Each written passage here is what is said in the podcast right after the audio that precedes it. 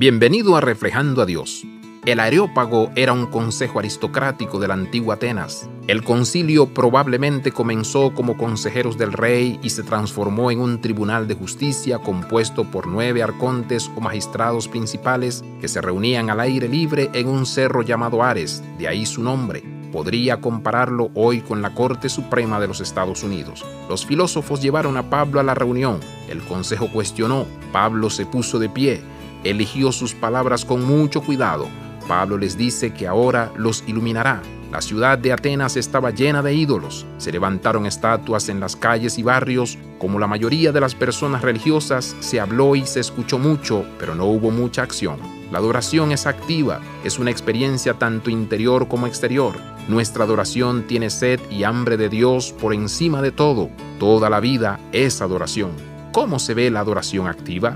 Fijamos nuestro corazón en Cristo, renovamos nuestras mentes a través de la palabra de Dios, dedicamos nuestras vidas a la transformación de la santidad. Es hora de la adoración activa. Magnifiquemos la gloria y la gracia de Dios. Abraza la vida de santidad. Visita reflejandoadios.com.